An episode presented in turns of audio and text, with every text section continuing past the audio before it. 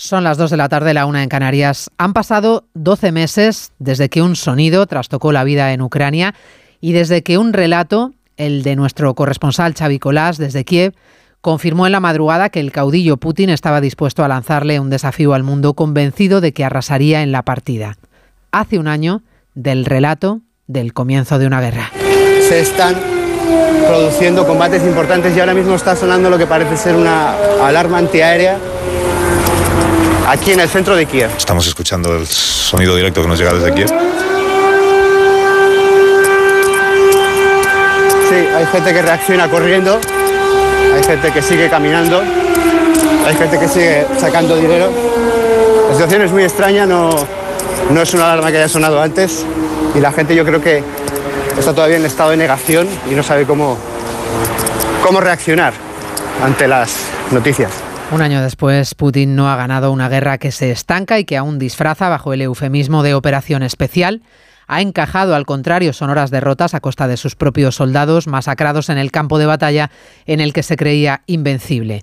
Un año después, 8 millones de ucranianos han dejado atrás su país y han asumido su nueva y obligada condición de refugiados, participando del mayor éxodo en Europa desde la Segunda Guerra Mundial. Un año después, se ha puesto a prueba la unidad de Europa que ha respondido en bloque, ahogando con sanciones la economía rusa a costa de la suya propia, abocada a seguir sufriendo los efectos de una crisis energética y alimentaria mundial. Y un año después, Zelensky sigue vistiendo ropa militar y recordando en cada una de sus intervenciones públicas que la guerra no se gana con aplausos, sino con tanques, aviones de combate y munición, porque Ucrania resiste y sigue en pie pero Putin también.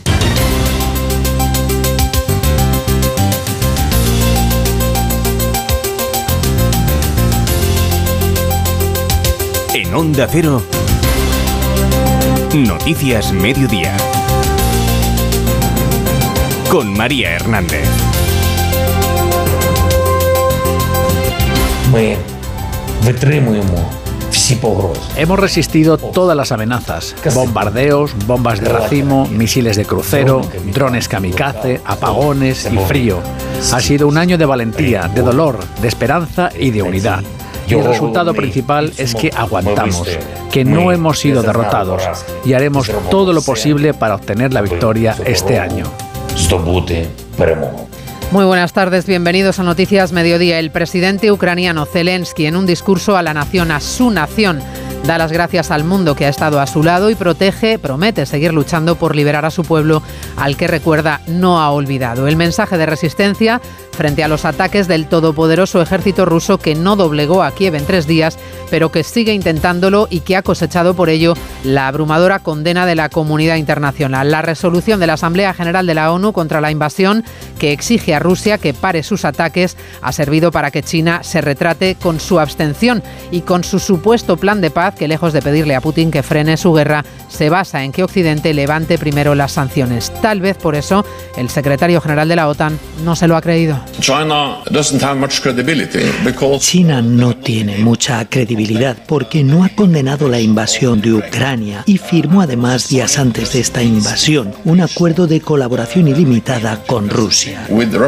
Como socio comunitario y de la OTAN, España se ha decantado desde el principio por el respaldo firme a Ucrania. Cuestión distinta es la fisura en el gobierno de Sánchez con su socio de coalición anti-OTAN, a la que el presidente, hoy en Antena 3, ha preferido restar importancia. En relación con, eh, los socios de, gobierno, creo que más allá de los, matices, es evidente que todos los ministros y ministras estamos en favor de la paz, eh, del respeto a la integridad territorial y de ayudar y apoyar al pueblo que está siendo agredido, que es Ucrania. A partir de ahí, pues efectivamente los matices y las intensidades de esa cooperación pues pueden diferir. Pueden diferir y de hecho difieren. Repasamos el resto de la actualidad del día en titulares con Paloma de Prada y Cristina Rovirosa. La pensión media de jubilación se dispara por encima de los 1.300 euros y con el dato de febrero el gasto del mes se eleva a la cifra récord de 12.000 millones. Supone casi 12 puntos del PIB tras haber crecido el coste mensual cerca de un 11% en el último año. Caso Kitsen, la Fiscalía Anticorrupción pide 15 años de prisión para el exministro de Interior Jorge Fernández Díaz y para quien fuese su número 2 Francisco Martínez. Se les acusa de encubrimiento, malversación y delitos contra la intimidad en el espionaje al extesorero del PP Luis Barcelona. Juez de Tarrasa decreta libertad provisional para el padre de las gemelas asesinadas en Pakistán, presuntamente a manos de sus familiares porque querían divorciarse de sus maridos. Tendrá que personarse cada 15 días en el juzgado y se le ha retirado el pasaporte. Termina sin acuerdo la segunda reunión entre los letrados judiciales y el Ministerio de Justicia que se emplazan a una nueva cita el próximo lunes. La huelga, que ya cumple un mes, se mantiene y la prolongación del paro supondrá otra semana de colapso en los juzgados. El presidente de Canarias, Ángel Víctor Torres, asegura que desconocía la trama de mordidas que investiga, entre otros, al exdiputado socialista Juan Bernardo. El mediador Antonio Navarro Tacoronte asegura hoy que el presidente ordenó archivar una sanción para evitar que dos empresarios de la trama se vieran afectados. Villa, Fenerbahce, Manchester United, Betis y Roma Real Sociedad son los emparejamientos que ha deparado el bombo para los equipos españoles en el sorteo de la Europa League. Los partidos de ida se jugarán el 9 de marzo y los de vuelta el 16. En cuanto al tiempo, ya les avisamos, el fin de semana se presenta gélido. Los próximos días van a ser los más crudos del invierno con nevadas en cotas bajas y heladas que pueden llegar a los 12 bajo cero. En este último fin de semana de febrero el invierno nos enseña los dientes. Una dana y un chorro de frío polar van a dejar tiritando a todo el país, pero sobre todo a 12 comunidades del norte y del centro peninsular. Las bajas temperaturas afectan especialmente a Aragón, menos 10 grados, pero también a Cantabria, Castilla y León, Madrid y La Rioja, todas ellas con mínimas de entre menos 4 y menos 7 grados. Además en Cataluña, ambas Castillas, Navarra, Asturias, Aragón, Galicia y Extremadura se esperan unos 5 centímetros de nieve de espesor por encima de 500 metros. La borrasca, situada en el Cantábrico, irá deslizándose hacia el sur a medida que avancen las horas. Imagina que grabas un anuncio de radio de línea directa y el micrófono del estudio se avería y suena así. Pero te gustaría sustituirlo por uno que suene así de bien. Y decir algo como... Con el seguro de coche de línea directa tienes coche de sustitución también en caso de avería. Cámbiate y te bajamos el precio de tu seguro de coche, sí o sí. Ven directo a lineadirecta.com o llama al 917-700-700. El valor de ser directo. Consulta condiciones. Pecado Original, líder en su franja de emisión. Khalid me ha echado de casa. Me ha tendido una trampa. De lunes a viernes a las cinco y media de la tarde. Espera que me recupere. Les daré una buena lección. Nuevos capítulos de Pecado Original. Y después se acerca el final de Tierra Amarga en Antena 3. Ya disponible en A3 Player Premium. ¿Qué sentimos cuando algo nos cautiva? Lo que sentirás conduciendo el nuevo Peugeot 408, con su sorprendente diseño y un interior con acabados exclusivos. Descubre el lenguaje de la atracción y disfruta de condiciones únicas en las puertas abiertas hasta el 28 de febrero. En Onda Cero, Noticias Mediodía, con María Hernández. A esta hora, hace un año, Vladimir Putin ya había anunciado el comienzo de su operación especial militar en el Donbass y había exigido al ejército de Ucrania que entregara las armas.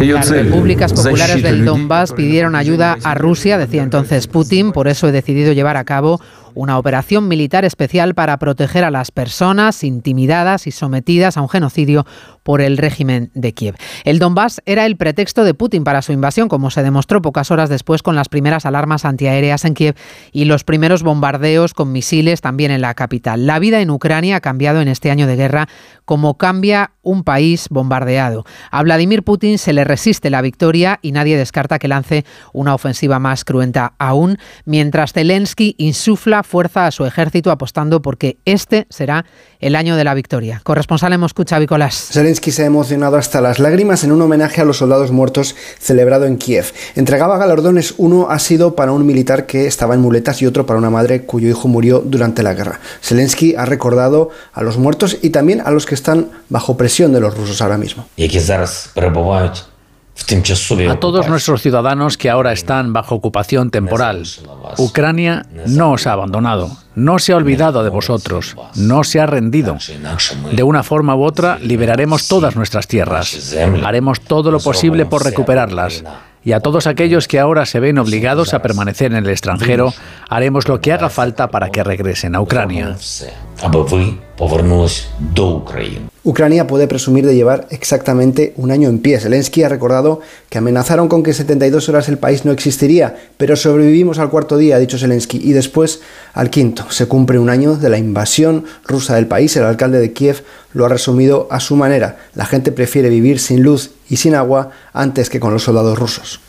En el mapa de alianzas en esta guerra, el papel de China es ciertamente ambiguo. Trata de guardar un calculado equilibrio estratégico, pero se ha colocado muy cerca de Putin, como ha demostrado con el plan de paz que ha presentado esta madrugada, un documento de 12 puntos que supuestamente busca alcanzar un acuerdo entre Putin y Zelensky que se ha quedado francamente corto. La solución política a lo que China considera la crisis de Ucrania se basa en esencia en que Occidente retire las sanciones contra Moscú. Corresponsal en China, Isabel Fuellos. Y así parece, ya que pese a encabezar el escueto documento reiterando el cese al fuego y abocando por una defensa a la soberanía territorial de los países, no concreta qué pasaría con el territorio que Rusia ha ocupado desde que invadió Ucrania.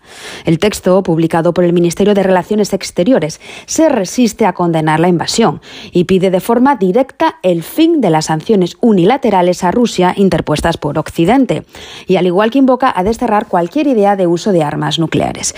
En definitiva, un documento que ha sido recibido con frialdad por Occidente y la misma Ucrania, y que sigue manteniendo en la zona de desconfianza al gigante asiático respecto a este conflicto. Y es que cabe destacar que esta misma semana su máximo representante diplomático, Wang Yi, era recibido por Putin en una reunión en la que afirmaba que los lazos entre el gigante asiático y Rusia resistirían a cualquier presión internacional. Pekín ha comprado la narrativa de Putin, exigiendo que se retiren todas las sanciones contra Moscú y además demuestra una clara sintonía con Rusia con la esclarecedora abstención en la votación de esta madrugada de la resolución de la ONU que han apoyado una mayoría abrumadora de países. La resolución respalda la condena de la invasión rusa, exige que se respete la integridad territorial de Ucrania y reclama el fin inmediato de los ataques a civiles. No tiene carácter vinculante alguno, sirve de poco, salvo para medir las alianzas y los respaldos. Corresponsal en Estados Unidos, Agustín Alcalá. Cada vez que China ha tenido oportunidad en el Consejo de Seguridad y en la Asamblea General de las Naciones Unidas de decantarse a favor de los derechos fundacionales de la organización, como evitar las guerras, respetar la soberanía y el territorio de una nación y proteger a los civiles, ha decidido abstenerse. Hoy se espera que Pekín defienda en la reunión extraordinaria de ministros de Asuntos Exteriores del Consejo de Seguridad que comienza en menos de dos horas en Nueva York su plan de paz de lo que llama una crisis entre Rusia y Ucrania. Dai Bing, el embajador adjunto de China, adelantó ayer en la Asamblea, antes de abstenerse de nuevo, un asunto que parece preocupar especialmente a Pekín.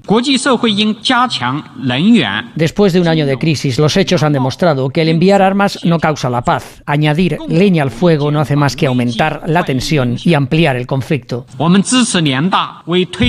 Una velada referencia a la OTAN que está armando a Ucrania en un momento en el que Washington sospecha que Xi Jinping ha decidido ya enviar armas a Moscú, aunque públicamente hable de ofrecerse como mediador para acabar con el conflicto. Precisamente sobre el papel que está desempeñando China en esta guerra y sobre esa sospecha de Washington de que Pekín ya ha decidido enviar armas a Moscú, contaba el otro día en más de uno el responsable de la política exterior comunitaria, Josep Borrell, que tiene la palabra de Pekín de que no venderán armamento militar a Putin. Pero no le da ningún crédito a la palabra de China el secretario general de la Alianza Atlántica, que en un gesto nada casual visita hoy, junto a la presidenta de la Comisión, Tallinn, la capital de Estonia, un país que está celebrando su independencia de la entonces Unión Soviética hace ahora más de 20 años. Corresponsal comunitario, Jacobo de Regoyos. La independencia de Estonia se celebra el 24 de febrero, el mismo día que Vladimir Putin inició la invasión de Ucrania, lo que explica esta visita del secretario general de la OTAN y de la presidenta de la Comisión para enviar mensajes a Moscú en una fecha tan señalada. Ucrania es un test para Occidente, dice von der Leyen. Ukraine has become a test. Y el plan chino de paz no sirve porque Pekín ha tomado partido ya junto a Rusia. China has taken sides. Además, Stoltenberg ha dicho que China está pensando en enviar ayuda militar a Putin, lo que sería un error muy serio. Very big mistake. This is very serious. This should not uh, happen.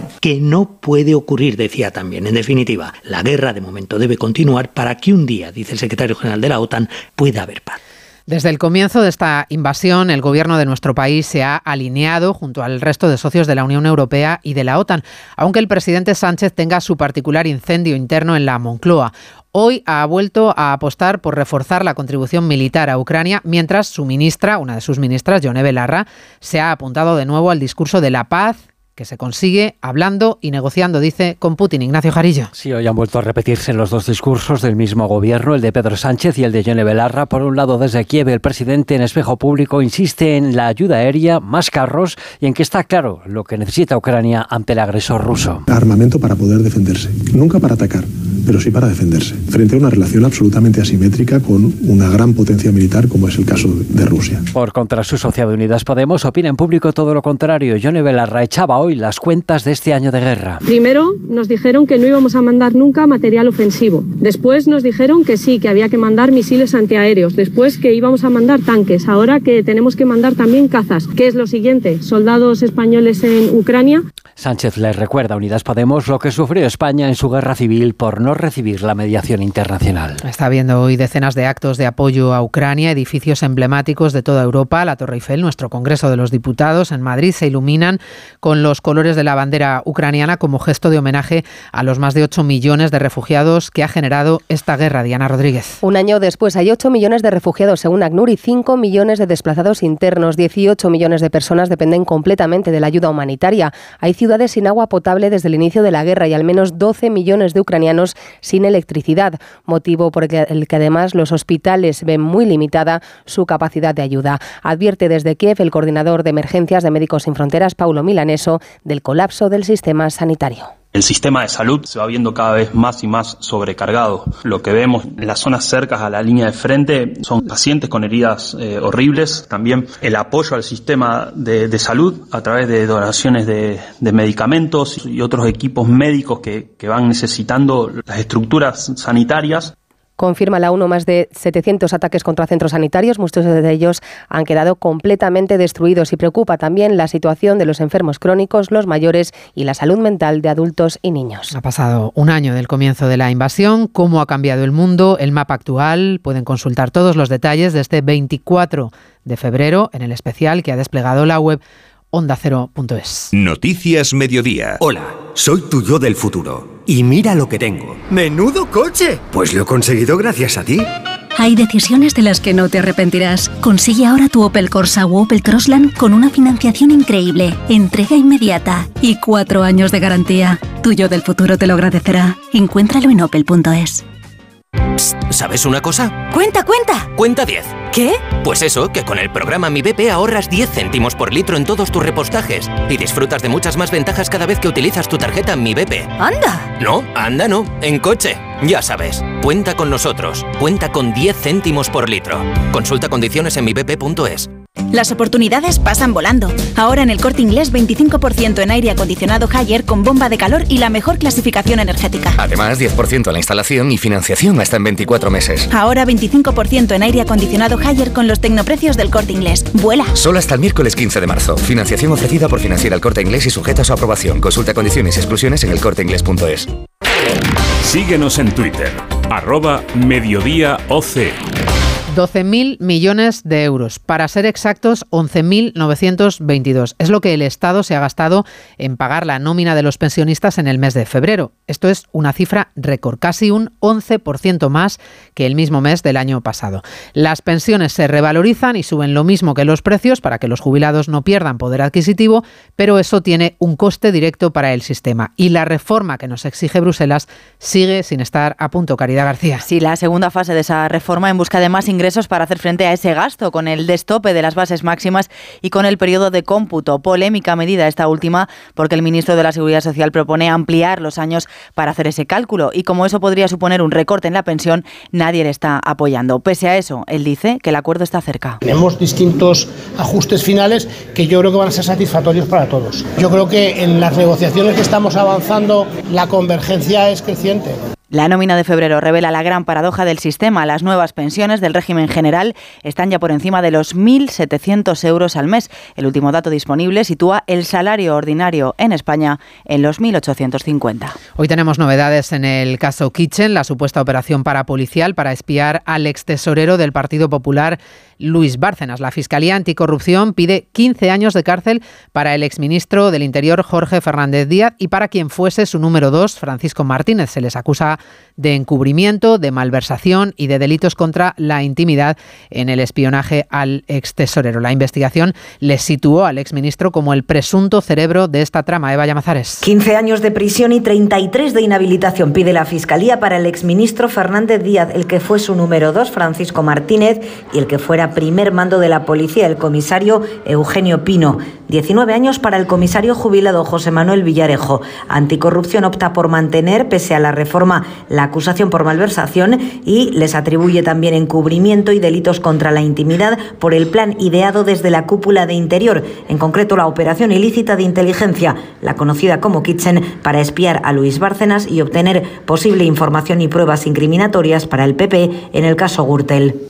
De otra operación, la operación mediador, les hablamos ahora y del tajante desmentido del presidente de Canarias, Ángel Víctor Torres, sobre las declaraciones de Marco Antonio Navarro, el mediador en la trama de corrupción que lleva ese mismo nombre, Operación Mediador. Ha dicho el presidente canario hoy que si lo hubiera sabido, habría acudido a la justicia. El gobierno canario dice que no conocía las actividades del Tito Berni, el exdiputado del PSOE, Juan Bernardo Fuentes. Redacción en Canarias, Gustavo de Dios. Investigación a fondo de todos los expedientes de la Consejería de Agricultura que movieran tanto el ya diputado socialista Bernardo Fuentes como su sobrino Taiset, que heredó el cargo del propio Fuentes cuando este se marchó al Congreso. El presidente canario Ángel Víctor Torres dice no saber nada de este caso, del caso mediador, que tenía dos escenarios, su propio gobierno y el Congreso. ¿Usted cree que si yo soy conocedor de que se estaban produciendo mordidas, extorsiones, no hubiese acudido inmediatamente a la justicia? Lo hubiese hecho de manera inmediata. Hubiese cesado al director general y hubiese ido a la justicia de manera inmediata, eso no tenga ninguna duda, porque la actuación de cualquier responsable público ante cualquier supuesto ilícito tiene que ser contundente. La postura del Ejecutivo Canario es que esto es una red de estafadores, no de corrupción política, completamente deplorable en la que de momento no se ha detectado quebranto al erario público.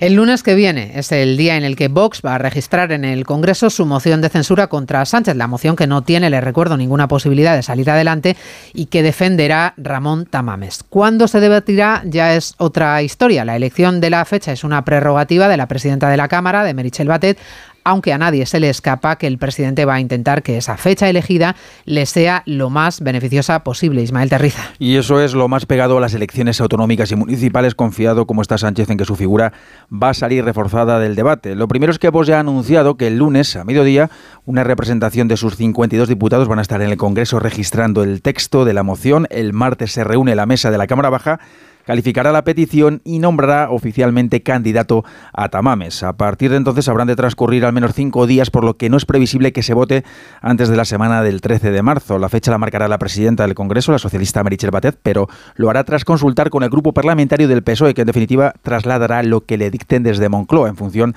de la agenda de Sánchez. Su calendario de actos se presenta liberado, con lo cual el presidente podría dilatar el debate y llevarlo cerca de los comicios. Y en esos dos días que durará la sesión, Sánchez buscaría disipar la imagen de una coalición dividida y transformarla en una ilusión de frente común de izquierdas contra la ultraderecha y de paso vincular a Feijó con el partido de Abascal. Hablamos ahora del caso de las gemelas de Sallén, Leila y Alana, que sigue investigando un juzgado de Manresa. Se arrojaron desde un balcón. Alana murió, su hermana sigue muy grave en el hospital. En las últimas horas se ha conocido el contenido de las cartas de despedida que dejaron escritas. Y en esas cartas se habla de la transexualidad de Alana y del acoso que sufrían en el Instituto Francisco Paniagua. Mientras los Mossos de Escuadra siguen el rastreo de las vidas de las dos menores, apuntan a que el suicidio de una de ellas se pudo deber a causas multifactoriales, entre ellas problemas por la identidad de género y al acoso escolar. El abuelo de las niñas ha dado algunos detalles, como es el contenido de las cartas que habían dejado escritas en las que confirmarían la presión que sufría una de ellas por querer cambiar de sexo. El abuelo de las niñas decía en Antena 3 que en la familia no sabían nada y la Fundación ANAR advierte al tiempo de la necesidad de no informar del método de suicidio en ningún caso por el efecto llamada que puede acarrear. Nunca sospeché que ella había tomado esa decisión. Mi hijo se enteró en ese momento de la carta de lo que ella, la decisión que había tomado. Es muy positivo hablar de la conducta suicida para que no se convierta en un tema tabú, pero que no se puede hablar de informaciones que tengan que ver con procedimientos, escenarios y justificaciones. El consejero catalán de Educación ha dicho esta mañana que el instituto no había detectado ninguna situación de acoso escolar, aunque las menores sí recibían apoyo psicológico desde inicio de curso. Noticias Mediodía. Onda Cero. Descubre una experiencia única en las tiendas porcelanosa. Productos innovadores, diseños exclusivos, espacios vanguardistas. El futuro es ahora y es porcelanosa. Y del 3 al 18 de marzo aprovecha los días porcelanosa con descuentos muy especiales. Porcelanosa, 50 años construyendo historias. Ahorra en las gasolineras de Carrefour. Solo los días 24, 25 y 26 de febrero, por ser socio del Club Carrefour, acumulas en tu cheque ahorro un 10% en todos tus repostajes en estaciones de servicio Carrefour. Como lo oyes, te ahorras más de 14 céntimos por litro. Carrefour, aquí poder elegir es poder ahorrar. Donde pongo el ojo, pongo la oferta. Dos gafas de marca con antirreflejantes por solo 89 euros. Infórmate en soloptical.com. Y el deporte, el duro sorteo de octavos en la Liga Europa para Betis y Real Sociedad. Oscar Conde, buenas tardes. Buenas tardes, María. Martín Verde y Blancos y Donos Tierras como cabezas de serie tras acabar primeros la fase de grupos, pero la suerte no les ha sonreído en el sorteo celebrado este mediodía para esos octavos, cuya ida se va a disputar el 9 de marzo, la vuelta una semana después, el día 16. El Betis tendrá que verse las caras con el Manchester United, Verdú anoche de un Barcelona que suma otro duro fracaso continental, mientras que la Real Sociedad ha quedado emparejada con la Roma de Mourinho, una eliminatoria de la que habla así el técnico de la Real, Imanol. Es una gran eliminatoria ante un gran equipo, con un gran entrenador, eh, muchos condicionantes para hacer algo grande. Es un señor equipo, eh, ya hemos demostrado que nosotros cuando tenemos el día, bueno, eh, somos capaces de, de también eh, dar campanadas o dar sorpresas. Vamos a ver si somos capaces. Tanto Real Sociedad como Betis jugarán la vuelta en casa, mientras que el que va a abrir su eliminatoria en el Sánchez Pizjuán será el Sevilla, algo más de fortuna para los de San Paoli, que tras sufrir ayer en Holanda para superar al PSV, se van a medir ahora al Fenerbahce turco en busca del pase a cuartos. También se ha celebrado hoy el sorteo de octavos de la Conference League, donde el Villarreal se va a medir al Anderlecht belga.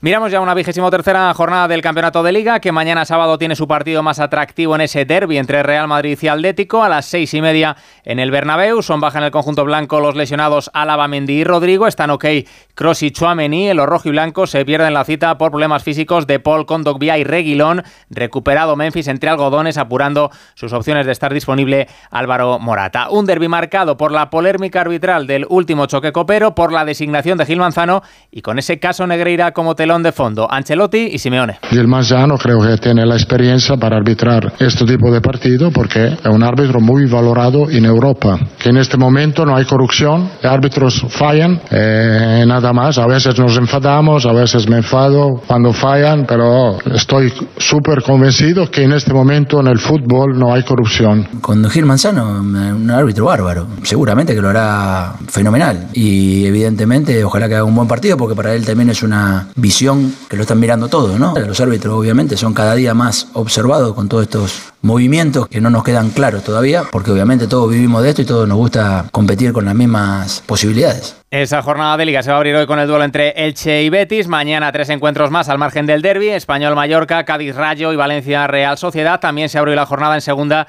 con el partido que va a enfrentar a Ibar y Villarreal B. En Fórmula 1, segunda jornada de test de pretemporada en el circuito de Bahrein. En marcha ya la sesión vespertina en la que manda el campeón del mundo, Max Verstappen, que ha pulverizado el mejor tiempo que por la mañana había firmado Carlos Sainz. Aún así, buenas sensaciones del madrileño y de un Fernando Alonso que de momento logra el cuarto mejor crono de la jornada. Y en baloncesto, la selección española sumó ayer un nuevo triunfo en su camino hacia el Mundial de este año. Superaron los de Escariol 80-61 a Islandia. Ventana FIBA, que como es habitual comparte protagonismo con la Euroliga, en la que el Real Madrid ganó ayer al Zalgiris. Hoy tres partidos más con presencia española: Valencia Olympiacos, Bolonia Basconia y Barcelona Mónaco.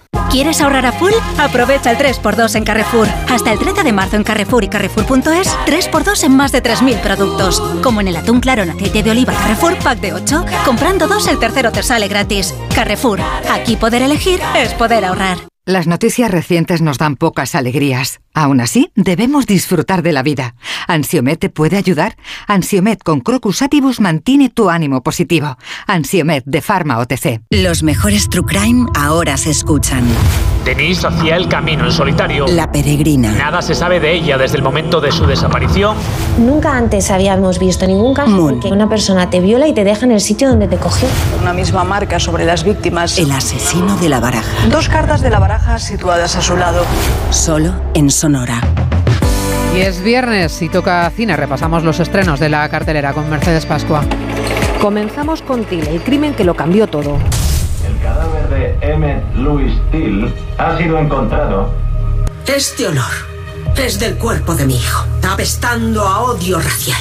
Mamie Till busca justicia para su hijo asesinado en 1955 en Mississippi mientras visitaba a sus primos, una película de emociones sobre la lucha racial. The Quiet Girl, drama irlandés nominado al Oscar.